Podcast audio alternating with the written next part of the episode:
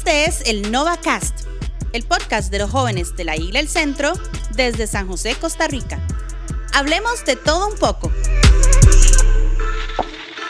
Hola, hola a todos y todas. Bienvenidos y bienvenidas a un episodio más del NovaCast. Como todos los lunes, tenemos el compromiso de estar por acá siempre compartiendo contenido con cada uno de ustedes, llevando palabra, llevando consejos, llevando buenas conversaciones. Y hoy Estoy sumamente contento. Hoy es el episodio número 30. Sí, sí, señoras y señores, episodio número 30 desde que arrancamos. Así que es un episodio muy especial y había que celebrarlo. Había que celebrarlo. Entonces, pensando, yo dije, tenemos que traer unos invitados bomba para este episodio porque es el episodio 30.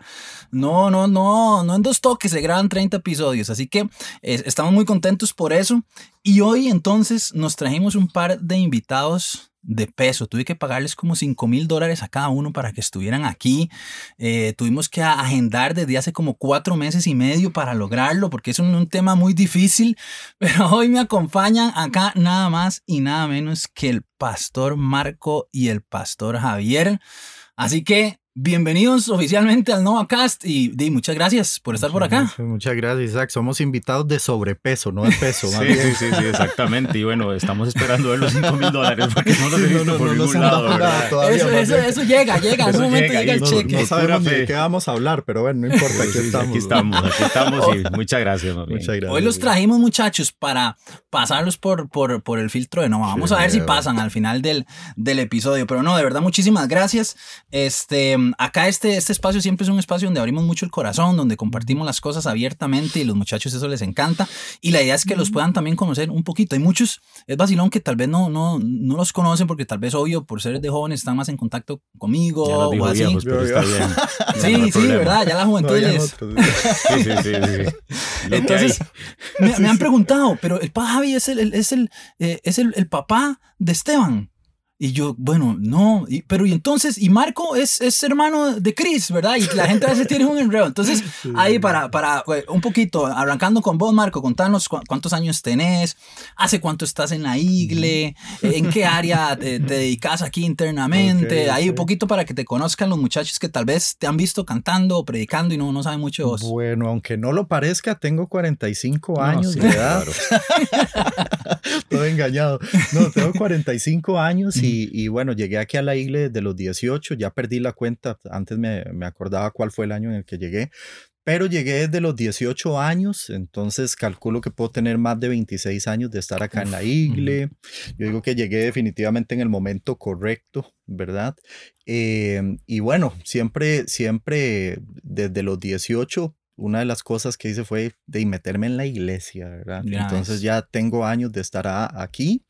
Eh, hace como aproximadamente 10 años ya empecé a trabajar aquí. Aquí había un colegio, entonces eh, me hicieron una propuesta laboral y empecé a trabajar.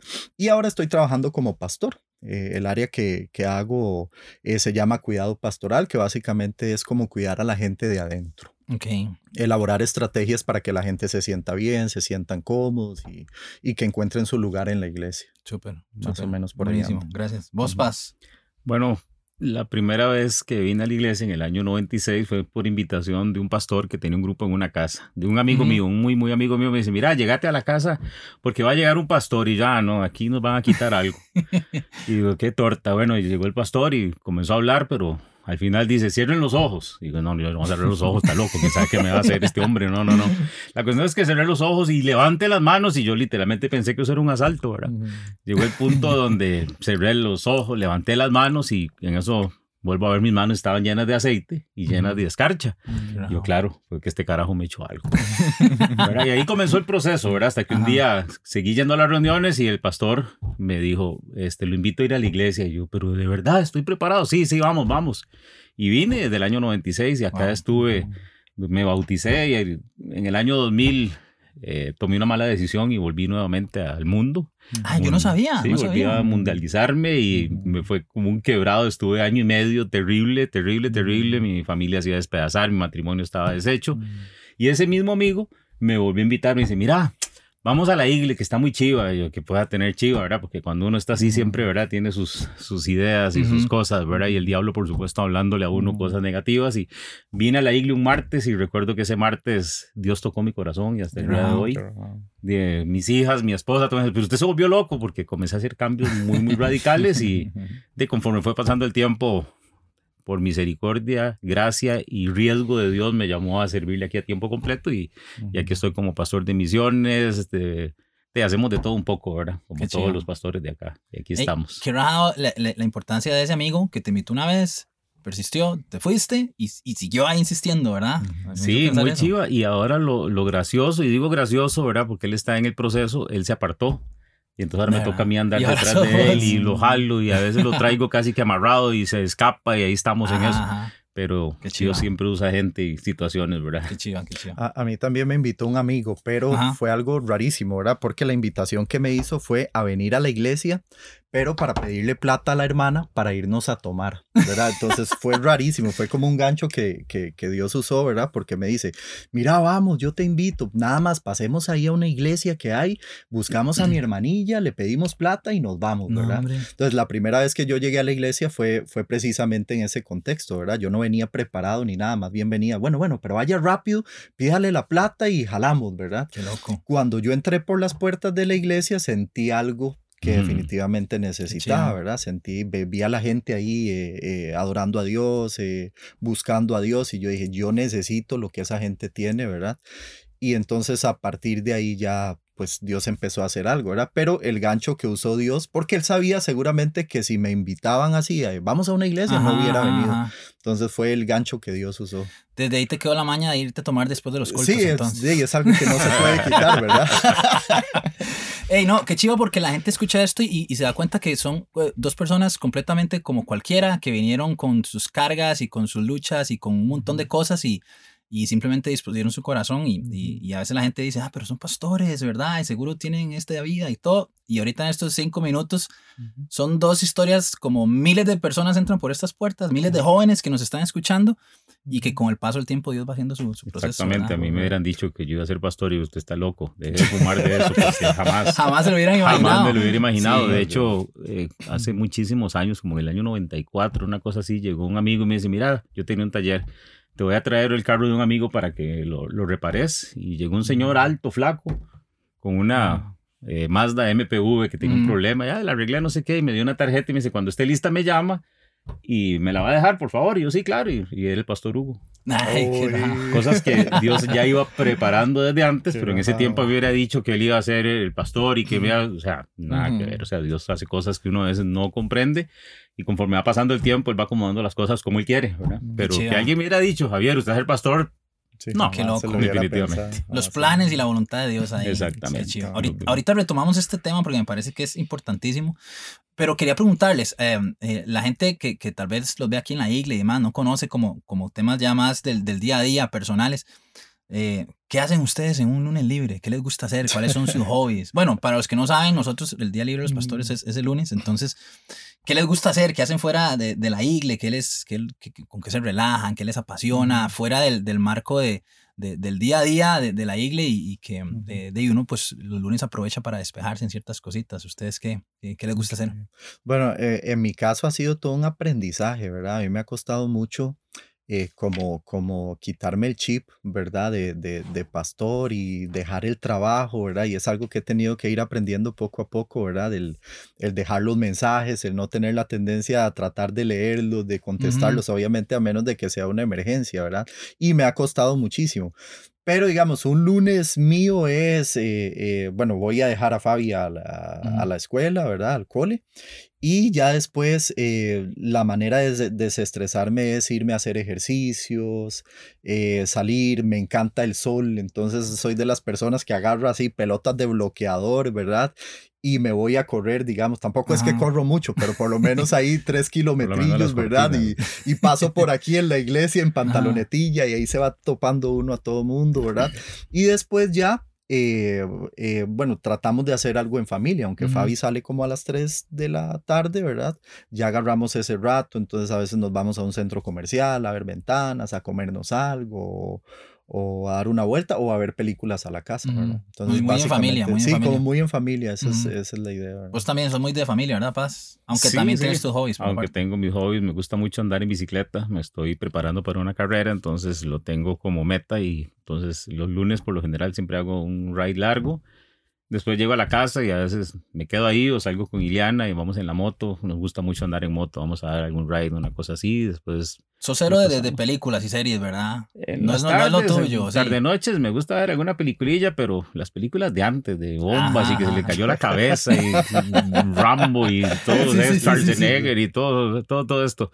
Pero más que todo, nos reunimos después ahí en familia, tomamos un café y todo esto, pero como dice Marco, no es desconectarse del todo, porque siempre está uno pendiente cuesta, de, cuesta, sí. de, todo lo que, lo que pasa, ¿verdad? Ok, ok. Si no hubieran sido pastores, hoy en día, ¿qué creen que estarían haciendo?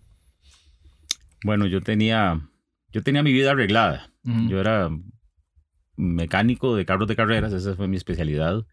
Eh, me preparaba carros de carreras, corrí durante 32 años sí, en sí. circuito, en rally, fui campeón nacional muchas veces, hice no sé, tengo en mi casa 50 trofeos y 60 que se perdieron, o sea, siempre wow. fui muy apasionado por los carros desde los 16 años y todo esto, entonces tenía mi vida arreglada, tenía muchos deseos de ser patrocinado ya a nivel nacional y poder salir internacionalmente y de un momento a otro todo se bloquea, uh -huh. Dios decide que eso no era y lógicamente después entendí por qué. Uh -huh. También me metí a estudiar, que era mi pasión cuando yo salí del colegio, yo quería ser piloto de avión, esa era mi locura. Qué chido. Pero llegué donde mi abuela, ¿verdad? Que en ese tiempo los papás de uno llevaban de la abuela, mire, aquí está su nieto y pregúntele qué quiere ser. Y entonces, bueno, sí quiero ser piloto de avión. Me dice, esa es la profesión de los idiotas.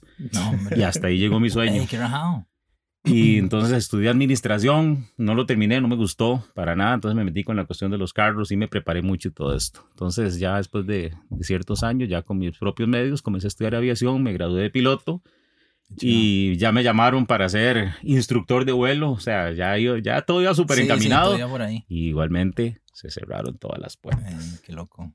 Me hice instructor de buceo y ya todo y se cerraron las puertas. por todo lado. Por todo lado cerraron las puertas. Entonces, esa pregunta es bien capciosa porque no sé si estaría corriendo carros, volando aviones, buceando o no sé qué estaría haciendo, uh -huh. pero en realidad ese era, ese era el plan de mi vida antes de que Dios definiera, uh -huh. de acuerdo a su voluntad, por dónde llevarme.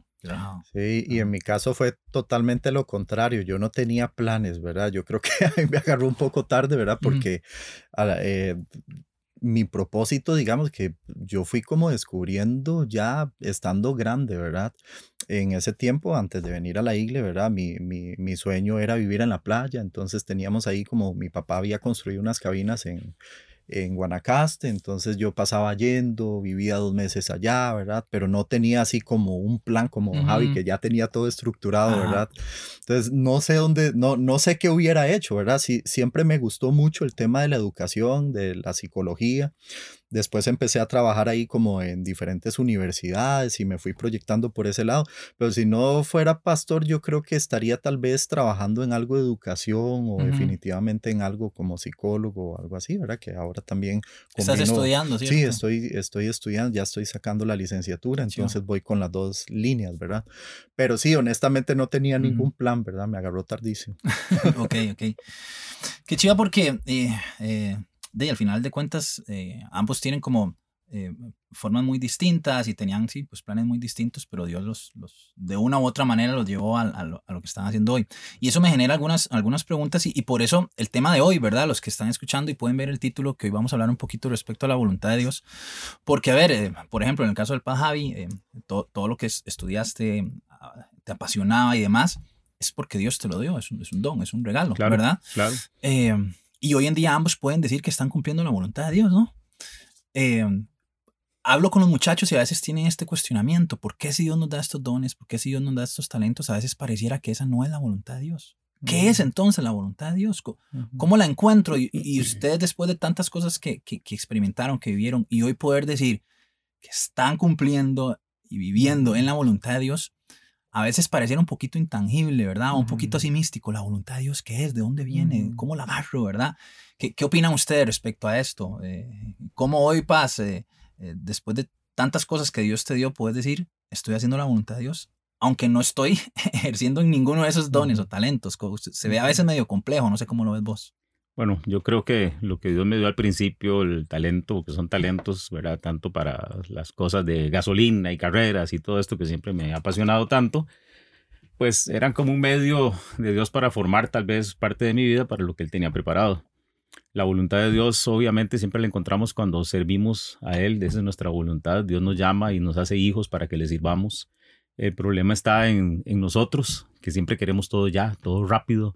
La voluntad de Dios es, es un proceso en nuestra vida y de acuerdo a cómo vayamos madurando en ese proceso, se van acelerando, se van abriendo y se van dando cosas. El problema es que muchas veces queremos que todo se dé ya y tenemos sueños, como es natural porque Dios pone sueños en nosotros, entonces mucha gente que me ha encontrado dice, es que Dios me llamó a mí a ser predicador, pero de no, no, no se me abre la oportunidad, no se me abre esto, no se me abre lo otro, o Dios me llamó a mí para, para ser un evangelista, que voy a ir a los hospitales y voy a sanar a la gente, pero de no se me abre, o sea, es parte del proceso. O sea, si algo que tenemos que entender es que Dios es un Dios responsable y Dios nos va a dar las cosas de acuerdo a conforme vamos madurando. Ahora, la pregunta que me hiciste, sí, sí estoy haciendo la voluntad de Dios, sin embargo, no se ha llenado, no se ha completado de acuerdo a lo que el plan que él tiene para mi vida. Yo calculo estar en la mitad, si acaso, porque todavía tengo muchos sueños, tengo muchos anhelos, veo muchas cosas y, y deseo hacer muchas más cosas para Dios. La Biblia dice que Dios pone el querer como el hacer y de acuerdo a lo que Él pone uno, le toca a uno el ir haciéndolo y desarrollándolo, porque mucha gente tiende a, echarle la responsabilidad. Dios, ¿por qué no me has abierto una puerta? Dios, ¿por qué no me has llevado a tal lado? Pero esa es nuestra responsabilidad. O sea, la responsabilidad nuestra es madurar, agradecer y hacer lo mejor posible de lo que, de lo que estamos desarrollando en este momento y se van a ir abriendo las puertas de acuerdo a lo que yo haga. Si Dios nos abriera una puerta gigantesca y nosotros inmaduramente entramos allí, muy probablemente no vamos a avanzar y más bien vamos a retroceder. Entonces yo creo que, que sí, estoy cumpliendo la voluntad de Dios, sin embargo también creo que falta mucho para poder decir estoy completo en la voluntad de Dios. Ah. Ahora sí estoy haciendo todo. Y yo creo que sería también negativo decir, es que ya estoy haciendo la completa voluntad de Dios, porque entonces, ¿para dónde voy? Ya no hay más sueño, ya no hay más anhelo, ya no me voy a desarrollar más, no voy a estudiar más, no voy a orar más, no voy a pedirle a Dios o, o, inclusive no voy a maximizar más mis dones. Entonces, sí estoy haciendo la voluntad de Dios. No la he completado completamente, pero sí, sí puedo decir que estoy haciendo la voluntad de Dios. Qué chido, don Javi. Y qué interesante eso que dice don Javi, ¿verdad? Yo considero de que no, tal vez no es la voluntad de Dios como tal, sino las voluntades de Dios, ¿verdad? Y pueden variar.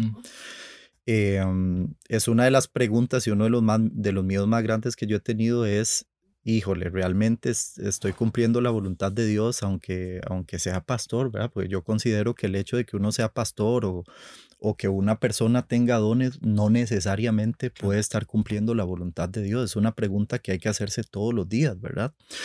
Y curiosamente hay un versículo que dice, ¿verdad? Que si nosotros queremos conocer cuál es la voluntad de Dios, buena, perfecta, agradable, ¿verdad?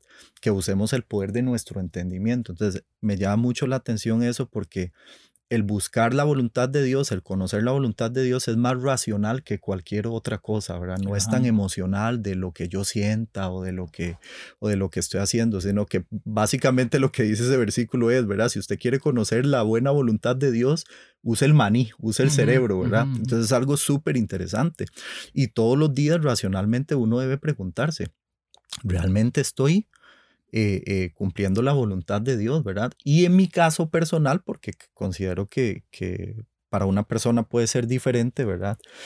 Yo me guío por, bueno, que de las oportunidades que, que Dios me ha dado, las estoy aprovechando, ¿verdad? Eh, más allá de un ministerio, el ser papá, por ejemplo, ¿verdad? Es una de las cosas que yo digo, Dios, estoy haciendo tu voluntad como papá, en mi faceta de papá, estoy haciendo eh, tu voluntad en, como esposo, estoy en, eh, en, tu voluntad estando cerca de vos, ¿verdad? Entonces, eh, yo creo que continuamente uno tiene como que hacerse esa pregunta, ¿verdad? ¿Qué tal estoy en las diferentes facetas de mi vida? Al igual que don Javier, yo siento que todo no se ha, no, no se ha hecho, o sea, que hay cosas que faltan, ¿verdad? Pero... Sí pienso que es algo muy, muy racional, ¿verdad? Eh, va más allá de, dones, de ministerio, ¿verdad? Sino el como persona, estoy cerca de Jesús, como esposo, lo estoy haciendo bien, ¿verdad? Entonces por ahí anda, pienso. Qué chido. Qué rajada porque eh, rescato un par de cosas. El padre decía que es más un proceso, ¿verdad? Y que es importante verlo como, sí, como, como un proceso y no como un destino, ¿verdad? Suelo hablar con muchachos que, que, es como, es que estoy haciendo esto para llegar a hacer la voluntad de Dios, ¿verdad? Como algo a futuro y no algo que es algo de todos los días, ¿verdad? Sin sin renunciar a, esos sueños, a esa ambición de, ir por más, por supuesto, pero viéndolo como hoy, ¿verdad? Hoy estás haciendo la voluntad de Dios ahí en el cole, hoy estás haciendo la voluntad de Dios en tu primer cuatrimestre de la universidad, aunque parezca que es el inicio y que falta mucho para, entre comillas, hacer la voluntad de Dios, se puede hacer la voluntad de Dios ahí. Y lo que decías eh, vos, Marco, respecto a, todas las áreas, ¿verdad? Eh, a veces lo lo tiramos mucho al plano espiritual de, de, que hago la voluntad de Dios solamente en la iglesia o en esto y en otro, ¿verdad? Pero qué importante hacer la voluntad de Dios como hijos, ¿verdad? Vos decías como papá, ok. Los muchachos, ¿cómo lo aplicamos como hijos? ¿Qué, qué, qué, tipo de hijo sos? Eh, ¿Sos responsable? ¿Sos respetuoso? Podés estar haciendo la voluntad de Dios ahí en casa. Es más, hacer la voluntad de Dios comienza ahí en casa, ¿no? Exacto. Con los estudios, con las responsabilidades. Entonces es, es, es, un todo, ¿verdad? es, no es este, esta meta allá lejana, distante, sino es, es un, un, caminar, ¿verdad? Un, proceso cotidiano en donde vamos eh, eh, desarrollando, ¿verdad? Pensaba en, en, en eh, personalmente, em, siempre me pregunté por qué estudié ingeniería, ¿verdad? Porque yo dije, son cinco años de mi vida perdidos, ¿verdad? Soy ingeniero electrónica, ya se me olvidó todo, ¿verdad? Y luego con los años, cuando querían contratar a alguien acá en la iglesia, el, requisito número uno es que fuera profesional. Entonces yo dije, ¿será que era así nada más tener el check. Estudié todos esos años para que si ocupaban a alguien profesional, yo podía decir, bueno, aquí está mi título, ¿verdad? Eh, luego en otra etapa sentí que tenía que hacer videoblogs y, la Paz Esteban, el Paz Chris me conocieron a mí por primera vez cuando hice unos videos, que yo los hacía solo como para hallar un mensaje y ellos me vieron ahí. Entonces eso que, que decías vos, Paz, eh, Javi, respecto a, aprovechar esas oportunidades, ¿verdad? Saber de que este camino hay, voy a entrar por ahí, tal vez no es la mega empresa que quiero futuro o no es el título ya, eh, pero por ahí se va. Y qué importante entonces el tema de la paciencia, ¿verdad? Sí, por supuesto. De, ir construyendo el día a día. Eh, porque me imagino que en, el día a día, cuando vos viniste ya acá a la iglesia, ya como pastor, ¿cómo viviste entonces ese, eh, ese renunciar a todas esas cosas y comenzar a, a ver la voluntad de Dios como esto nuevo y no como ser piloto, ni como ser nada que tuviera que ver con, con, con, con carro, ni, ni, demás. ¿Cómo abrazaste esta nueva etapa de la voluntad de Dios en tu vida en ese momento? Fue algo muy... Vamos a ver, primero fue triste saber que todos mis sueños y todo por lo que había trabajado, estudiado, esforzado, sufrido, trasnochado, etcétera, de un momento a otro se ve truncado. Ah, inclusive Dios me cerró el negocio, me cerró todo, o sea, porque yo era medio, medio acuña, ¿verdad? Entonces, no, no, no, ah, yo voy a hacer esto, yo voy a hacer lo otro. Era tipo Nabucodonosor, ¿verdad? Y de un momento a otro Dios me cierra todo, absolutamente todo, pero se me comienzan a abrir cosas aquí en la iglesia y, y yo nunca dije que no. O sea, al final entendí que digo, bueno, si Dios me está pidiendo que haga esto, lo voy a hacer, a ver qué pasa. A veces sin plata para venir, hace no sé cuántos años vino un festival palado y me, y me dan un montón de brochures y cosas para que los fuera a repartir a no sé cuántos cientos de iglesias y recuerdo que andaba por Turrialba, la luz del gasolina del carro se encendió y no andaba ni 10 cañas, o sea, no andaba nada. Y me acuerdo que en ese momento digo, bueno, Dios, yo ando haciendo aquí tu voluntad. Y oré y la aguja, mi esposa es testigo de esto, la aguja subió a un cuarto tanque. y fui repartidas, o sea, eh, fue un proceso difícil, fue un proceso de mucha, cuando uno se mete en un proceso así hay que tener en cuenta que hay que tener mucha responsabilidad, porque yo creo que un, un medidor de la voluntad de Dios es el testimonio que uno dé hacia afuera. Entonces, como decía Marco, O sea, en mi casa estoy haciendo la voluntad de Dios como esposo, sí, pero ese es mi testimonio. Con mis hijos soy testimonio, inclusive como pastor. Tengo que dar el testimonio de que verdaderamente soy quien soy, ¿verdad? A pesar de que somos humanos y llenos de cosas y rollos y situaciones, ¿verdad? Pero sí fue, fue muy, fue difícil, fue vacilón, fue a veces de llorar, fue a veces de reír, fue a veces de decir no, no lo puedo creer, que Dios me esté dando tanto, y etcétera, etcétera. Pero pero es, es interesante, es interesante, de mucha paciencia como, como proceso que es, ¿verdad? Pero no se puede uno detener a, a ver hacia atrás, sino nada más ver hacia adelante, que, que, es lo que Dios tiene. Y por eso la Biblia habla de que tenemos que ser testigos. Cuando la Biblia dice que yo debo ser un testigo es porque mi testimonio va a impactar a otras personas, no necesariamente de un altar, no necesariamente con un micrófono, no necesariamente dando una enseñanza, con solo un buenos días, con solo un abrazo, con solo eh, aconsejar a alguien o darle un, un, que Dios te bendiga. Eso suficiente y ahí estamos caminando en la voluntad, en la voluntad de Dios. Qué chido. ¿Vos cómo lo viviste, Marco, cuando ya dijiste como, soy pastor.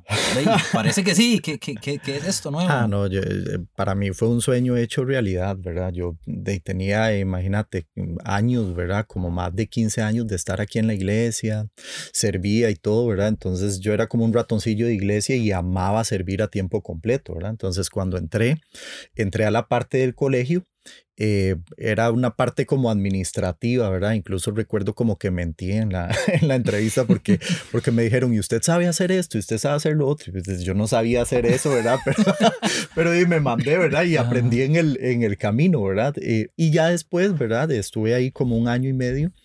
Y em, ya después entré a la, a la parte ministerial, ¿verdad? Y mi reacción fue, híjole, ¿verdad? Eh, un proceso de creérmela, porque, porque me costaba mucho creérmela, tal vez por mi pasado, eh, por errores que había cometido y sobre todo porque me costaba muchísimo creer en mí mismo, ¿verdad? Entonces fue un proceso y sigue siendo un proceso súper lindo, ¿verdad? Interesante que yo a veces digo, Dios, pero ¿por qué? En serio, ¿usted está seguro? No se habrá equivocado de otro, ¿verdad? No, no será otro marco, ¿verdad? Pero sí, sí, sí recuerdo, ¿verdad? Que, que fue una alegría, ¿verdad? De, eh, completa, porque como, les, digo, yo no tenía planes en ese momento, sí, había estudiado administración y toda la cosa, eh, tenía un buen trabajo, pero no era que yo tenía definido qué era lo que quería hacer en la vida, ¿verdad? Siempre desde chiquitillo, eh, pues quería servir a Dios, ¿verdad? Y ya estando en la iglesia. Entonces, para mí fue como pegarme la lotería, fue el sueño más grande, ¿verdad? Y, y lo disfruté muchísimo, ¿verdad? Qué chido, qué chido.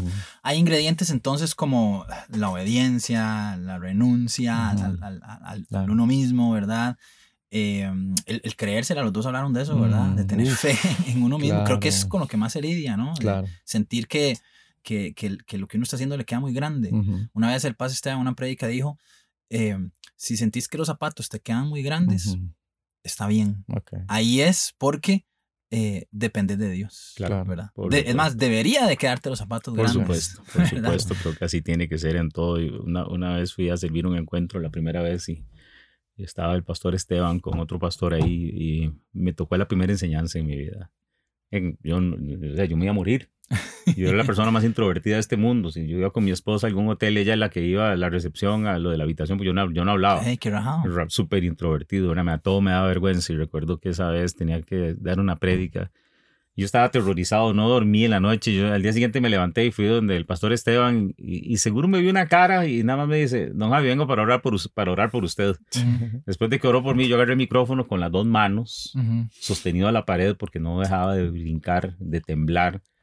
Y, y, y lo, lo, interesante de todo esto es que la voluntad de Dios, como decía ahora, ese proceso lo va haciendo uno madurar y como decía Marco, y hay que irse la creyendo. Pero más que todo eso, como decís vos, Isaac, depender de Dios. Depender de Dios, saber que no es uno, saber de que Dios va a poner las palabras, de que Dios va a poner la gracia, de que Dios es el que va a hacer las cosas. Entonces, no forzar las cosas, no agarrar uno la pala de acuña y comenzar a palanquear las cosas, sino más bien dejar que Dios sea el que haga las cosas a la manera de Él, en el tiempo de Él, en el momento de Él, y a uno le toca hacer lo que le toca hacer, o sea, tener fe y echar para adelante. Sí, es, es perdón, es, es, como eh, esos temores están y van a estar. Quien te va predicando jamás se va a imaginar que en algún momento temblabas para hablar en público, ¿verdad? y la gente no sabe, la gente puede hablar o criticar o decir lo que sea, pero no, no te conocieron en ese momento. Exactamente, de hecho todavía cuando me voy a subir ahí siempre tiemblo, sí, sí, siempre tiemblo de temor a Dios, porque o sea, subirse al altar de Dios no es algo fácil, es de mucha responsabilidad y es parte de... Claro. No, y, y, también, ¿verdad? Yo creo que uno de los retos también, no sé si a ustedes les ha pasado, ¿verdad? Es que uno se compara con otras personas, ¿verdad? Entonces, no solamente están los zapatos grandes, ¿verdad? De, ya lo que conlleva esto, sino que uno tiende a querer ser como, ¿verdad? Uy, que es que yo quisiera ser, ¿verdad? Como predica Isaac o como predica el Paz Esteban o como predica Don Javi, ¿verdad? Entonces uno tiende como a buscar calzar y es lo peor que uno puede hacer, ¿verdad? En la vida, en serio, porque esto tiene que ver mucho eh, con la esencia que Dios puso en uno. Por supuesto. Entonces yo he encontrado mucha libertad y mucha paz y, es algo que todavía lucho, ¿verdad? Pero en, buscar ser yo, independientemente de lo que vaya a pensar cualquier persona. Ok, si, si alguien va a predicar, si, si me toca predicar, mi reto más grande es que predique Marco, que no trate de, de imitar a fulano o a fulana, que no trate de imitar la unción de cualquier otra persona, ¿verdad? Sino, sino ser yo, aunque no salga tan bien. Pero qué, qué privilegio y qué rico siente uno cuando, ok, lo hice, pero me respeté, fui yo, ¿verdad? Fui claro, yo. Claro, buenísimo. Sí, y, son esas inseguridades que seguimos teniendo, ¿no? Y que la gente no se da cuenta que se lidia con eso, que se lucha con eso y que estamos buscando aferrarnos a esa voluntad de Dios, pero igual que cualquier persona, igual que todos los muchachos que dicen, no, eso pasa ahorita, que tengo 19, 18, 20. No, no, no, no, sigue, sigue pasando, ¿no? Sigue, seguimos enfrentando y lidiando con eso y al final es pasar por, por encima. Ok, me da mucho miedo, me da mucho temor, me da mucha inseguridad. Sí, pero aún así lo mm, hacemos, ¿verdad? Aún así, tenés que hacerlo, tenés que ir por ese reto, tenés que ir a esa entrevista, tenés que ir a ese trabajo, tenés que animarte a hablarle a esa persona, aún con temores, nosotros todos los días lo hacemos y, nos pasa a todos los seres humanos, ¿verdad? Claro. Por, ser hijos de Dios no estamos exentos a eso. Para, para, ir terminando, me gustaría que, em, mandarles este reto. ¿Qué le dirían hoy al Javier de 20 años y al Marco de 20 años? que no sabían respecto a nada de lo que iba a suceder hoy. Ah, ¿Qué consejos se darían a ustedes mismos sabiendo lo que saben hoy, viviendo lo que han vivido hoy? Que estoy seguro que ese consejo que se van a dar a ustedes mismos va a ser de muchísima bendición también para todos los muchachos que están en esa etapa, que están lidiando con hacer la voluntad de Dios, con qué hago, qué estudio, a qué me dedico, con quién eh, eh, comparto mi vida, con quién tengo una relación, cómo sirvo, ¿verdad? Están en este proceso de, de, ir encontrando y dando pasos en su, en su relación con Dios en medio de, de la voluntad de Dios. ¿Qué, ¿Qué consejos se darían a ustedes mismos si tuvieran aquí a la par al Javier y al Marco de 20 años? Bueno, si yo tuviera el Javier de 20 años sería muy, muy vacilón. Y lo digo vacilón porque el Javier cuando tenía 20 años se creía el dueño del mundo. Estaba recién casado, manejaba muchísimo dinero y como me creía el dueño del mundo, caí en una vida de pecado terrible. Eh, alcohol, etcétera. Hice todas las locuras sabidas y por haber. O sea, cualquiera de ustedes, muchachos, o quien esté escuchando esto, me puede hacer una lista de las cosas. Yo le digo, ya yo pasé por ahí, ya yo hice eso tres veces de lo que usted lo hizo, así que no me voy a asustar por nada. ¿Cuál hubiera sido el consejo? Sea obediente. Busque de Dios, porque en esa edad mi papá era cristiano y un cristiano, eso sí, de los legalistas, ¿verdad? Entonces un día me recuerdo que estaba muriendo, me dio un gomón terrible, pero terrible, un sábado en la mañana, no podía ni, ni escuchar mi respiración porque me iba a morir. Y llegó mi tata con la Biblia en la mano y digo yo, ay, me viene a, no sé, a decir algo bonito, a dar un vaso de agua, yo no sé. Yo estaba en mi negocio y nada, me dijo, te vas a morir en el infierno, impío. Y yo me da vuelta y jaló. y con la Biblia. obviamente yo no quería conocer un Dios así, por eso seguía mi vida desordenada. Pero ¿qué consejo le daría yo a ese Javier sea obediente, deje esa vida, comience a edificar cosas, comience a prepararse para su futuro. En esta vida sin prepararnos definitivamente no llegamos a nada, así como, como lo hemos hablado, ¿verdad? Dios siempre busca el que está ocupado, el que se está preparando y, y definitivamente conforme vamos edificando cosas en nuestra vida, a futuro lo vamos a disfrutar. Entonces, como dice la Biblia, lo que sembramos, eso vamos a recoger. Entonces yo le diría a ese Javier, sea obediente, busque de Dios, apártese de todas las cosas que lo están destruyendo porque a futuro usted va a tener algo mucho mejor. Y, se hubieran acelerado mucho los procesos, inclusive de la voluntad de Dios que estamos hablando, se hubiera acelerado montones y no hubiera comenzado tal vez tan viejo como, como, como, comencé, ¿verdad? Pero, pero sí le daría ese consejo, sea obediente, busque el buen camino, busque hacer las cosas bien, apártese de lo que lo destruye, apártese de las cosas que sabe que están mal y, y va a tener un mejor futuro.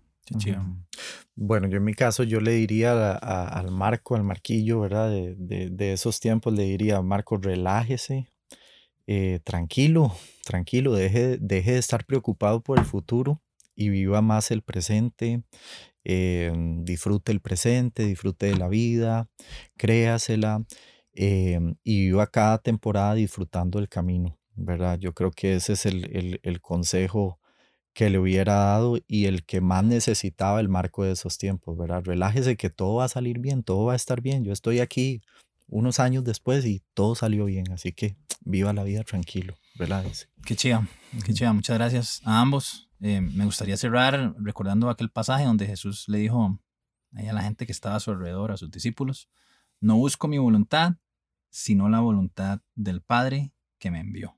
Mm, Qué importante buscar esa, esa voluntad, no la, no la propia nuestra. Dios puso cosas chidísimas en nosotros que conectan 100% con la voluntad de Dios. Puede ser que en distintas etapas, distintos procesos, de distintas maneras, pero al final, cuando conectamos con Dios, cuando lo tenemos como parte esencial de nuestra vida en todo lo que hacemos, estamos conectando con esa voluntad del Padre, que al final siempre va a ser de bendición. Siempre Dios dice en la Biblia que quiere vida, abundancia, no, no es una amargazón, no, no es, disfrutar, es, vivir plenamente, pero agarrados de esa voluntad. Así que eh, esperamos que este episodio los haya bendecido muchísimo.